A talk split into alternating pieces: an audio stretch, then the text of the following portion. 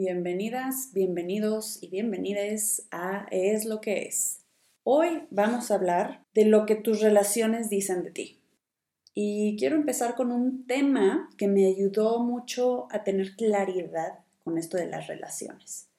Muy además de todo lo que yo pudiera ya tener de información, gracias a la carrera, las maestrías, eh, diplomados, etc., y mi propio proceso terapéutico, me resonó muchísimo estos conceptos que les voy a empezar a compartir sobre la intimidad. Y todo esto de la intimidad lo aprendí más puntualmente en Access Consciousness. Es un apartado que se habla en el fundamento, una certificación. Y bueno, se los voy a compartir porque a mí me resonó muchísimo y no me canso de compartirlo. Creo que es muy funcional y práctico.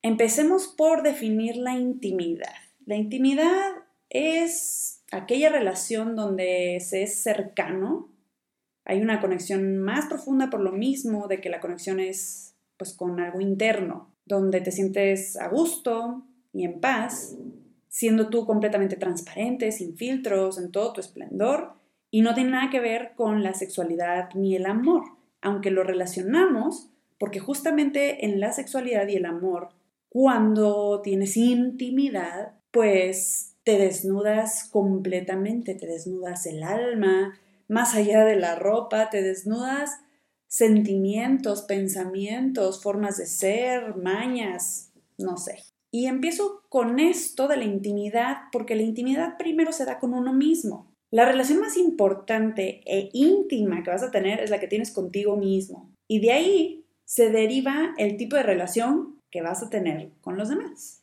Así que si tú tienes una buena relación con alguien más, es porque tienes una buena intimidad contigo y puedes compartir con esa persona. Pero, ¿qué pasa cuando esa intimidad no la puedes tener al 100%? Les voy a dar los cinco conceptos o elementos para tener una relación íntima y de ahí nos vamos basando. El primero es el honor. Cuando tú honras a alguien, no lo juzgas y ya sabes cómo es y lo respetas como es. La persona es quien es y punto. Sí, o sea, eso es honrar algo o a alguien. El segundo es la confianza y no se refiere a una fe ciega, pero más bien es referirse a, que vas a estar más seguro de que esa persona va a hacer, hacer y a hacer, pues como es, es saber que esa persona o esa cosa, situación, va a ser la misma persona todos los días y tú no vas a cambiarla. En eso puedes confiar, en eso puedes tener confianza.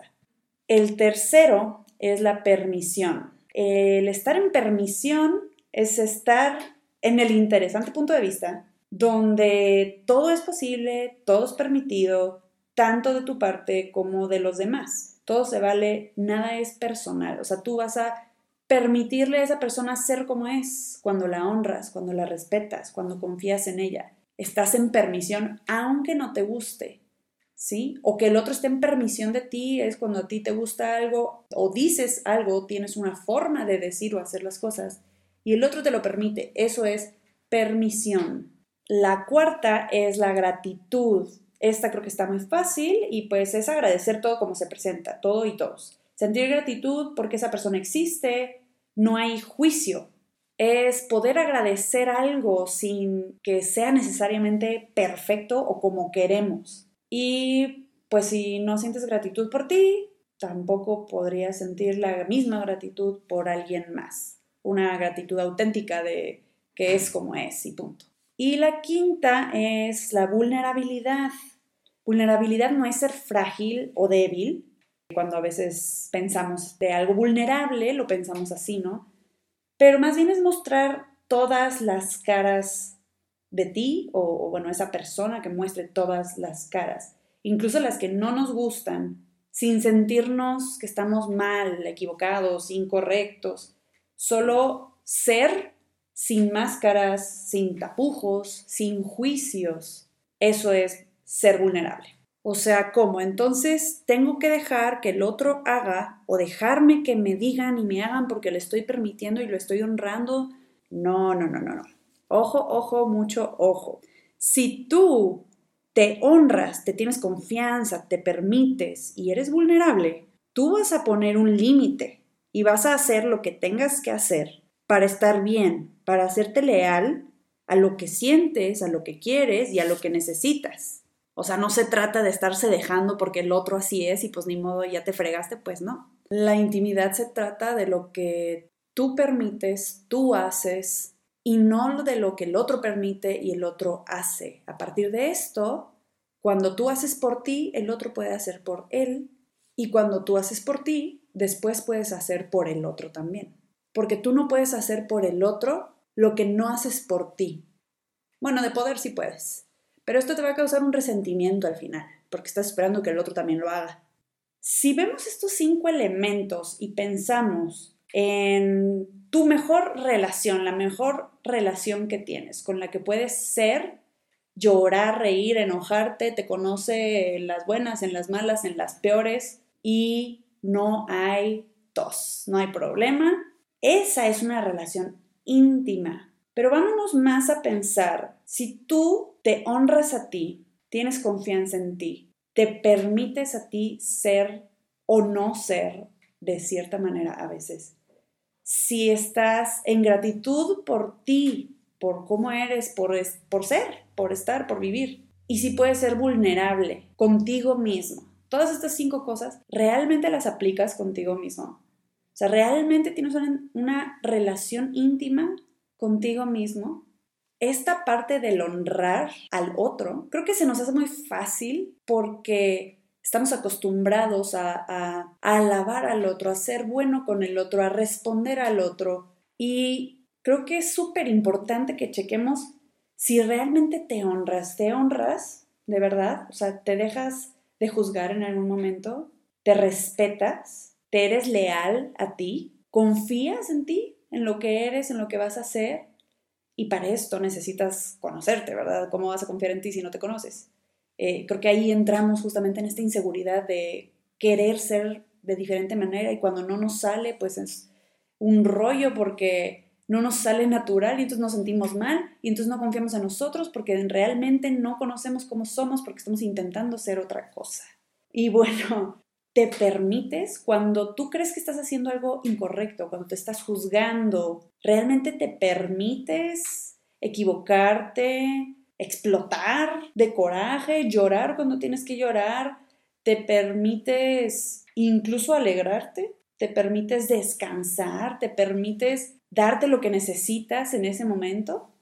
Y pues creo que es difícil que si no cumples con estos Tres, que te acabo de decir, la gratitud, pues va a estar también medio complicada, de que a lo mejor agradeces solo cuando te salen las cosas como quieres o cuando quieres, porque así nos han enseñado también. Y entonces, todo esto pues lo engloba la vulnerabilidad, ¿no? El, el ser súper transparente, súper auténtico, realmente te permite ser vulnerable contigo mismo, te permites sentir esos sentimientos incómodos, sentirte triste, sentir el dolor, sentir el estrés, el nervio, como es, sin, sin estar revolcándonos en el lodo, digamos.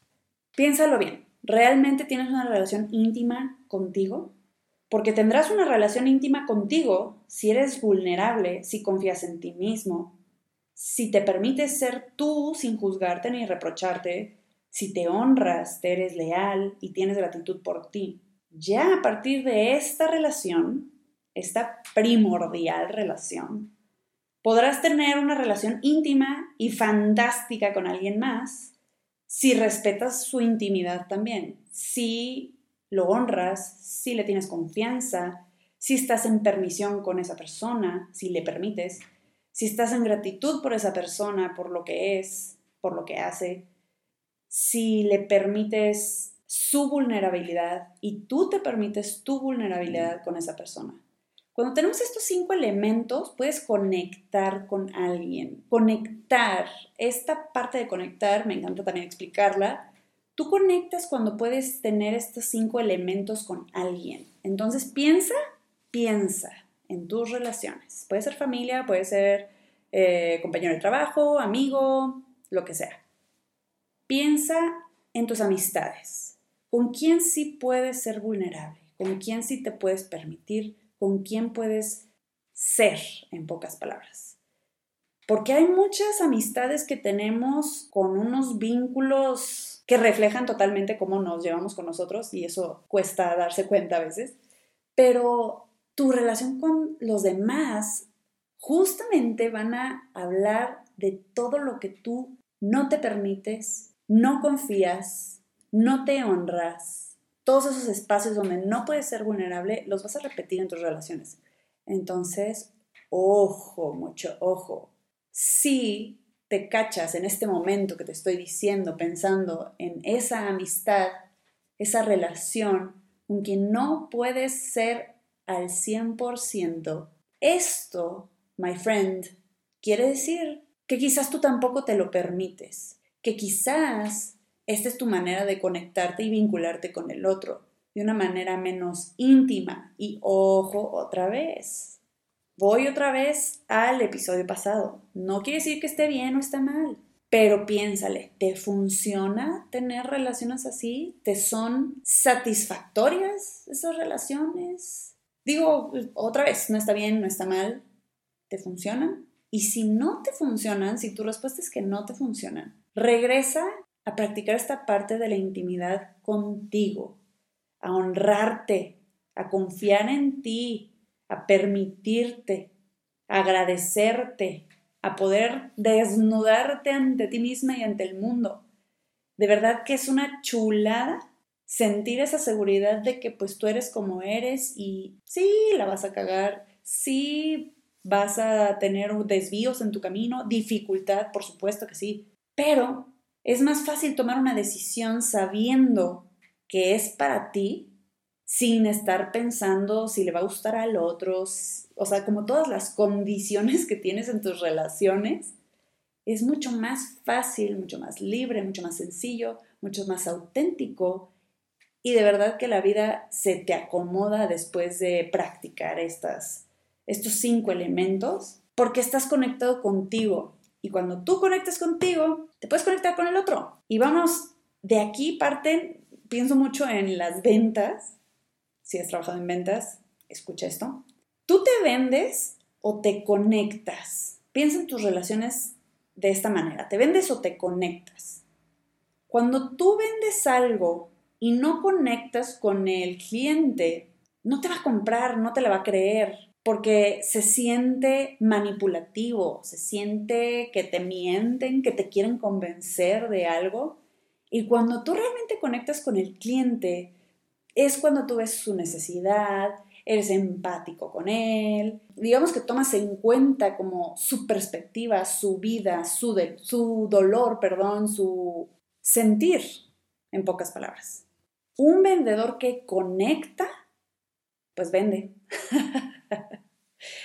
no manipula y piensa si en tus relaciones tú te estás vendiendo, te estás vendiendo para convencer a alguien de que eres o no eres de cierta manera, porque solo así encajas, porque solo así te aceptan, porque solo así te dan, porque solo así ceden. No lo sé, se los dejo ahí de tarea.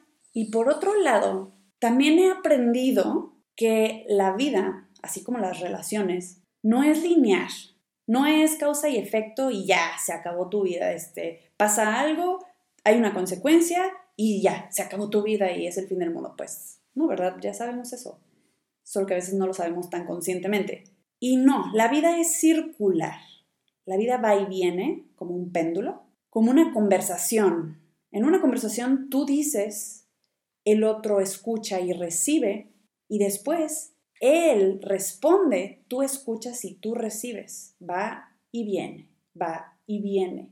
No es un monólogo, la vida no es un monólogo donde es solo de un lado y se acabó y ahí termina. No solo es dar, no solo es recibir. Cuando algo se acaba, algo más empieza, ¿sí? es circular. Y el entender esto de las relaciones, el entender que tú eres el único que puede hacer que la vida vaya y venga a tu favor, eres tú. porque los otros pueden utilizar monólogos en su vida donde solo te dicen y te dicen y te dicen y tú a lo mejor no dices, tú solo recibes y no das, o tú solo das, eres el que dice y dice y dice y a ti nadie te dice. Entonces, la vida es circular, las relaciones son circulares, la comunicación es circular. Y quisiera cerrar con una pregunta que me encantó. Estaba yo jugando con unas amigas un jueguito que si me siguen en, Instagram, solo guion bajo ser guion bajo fer. Ahí les puse un jueguito que se llama Bertelis y hay otros que son parecidos. Y bueno, el chiste es hacer preguntas como más íntimas, hablando de todo este tema, menos superficiales y más llegadoras, ¿no? Más auténticas. Y me salió a mí una pregunta que decía, ¿a quién te gustaría darle las gracias? Y estuve pensando porque siempre queremos darle las gracias a alguien, ¿no? A alguien que te haya ayudado, a alguien que, que haya sido muy importante en tu, en tu vida, en tu desarrollo, en tu situación específica. Y me cayó el 20 y debo confesar que se me quebró la voz cuando me cayó el 20 y les dije y les contesté. Pero tras mucho tratar de rascar de que a quién le agradezco, a quién le agradezco, digo, obviamente le quiero agradecer a mucha gente en mi vida, ¿no? Pero lo que respondí fue, me agradezco a mí. Porque me cayó el 20 de que he trabajado tanto en mí y en entender y en conectar conmigo y que gracias a eso he hecho miles de cosas que han hecho que yo cambie en el sentido de reinventarme. Incluso cuando lo digo ahorita no me gusta ponerlo así, porque más bien siempre he sido yo así. Pero gracias a todos esos pasitos que he dado, esos confrontamientos que he tenido conmigo, esas terapias, porque he ido al psicólogo varias veces, he ido al psiquiatra, me he metido certificaciones, he leído libros, y soy alguien que aparte sobreanaliza mil las cosas. Los que me conocen saben que esto es cierto. Pero bueno, el punto es que me cayó el 20 y dije, pues a mí, güey, me quiero agradecer a mí. Y no saben qué delicioso se siente saber que gracias a lo que tú has hecho, has tenido más conexión en tu vida, más satisfacción, más empoderamiento, más libertad, más todo. Así que les dejo esa reflexión. ¿Qué dicen de ti tus relaciones? ¿Te vendes o te conectas? Y si te conectas, ¿cómo te conectas? ¿Y a quién te gustaría darle las gracias? Espero que te hayan caído varias pedradas por ahí y nos vemos a la próxima.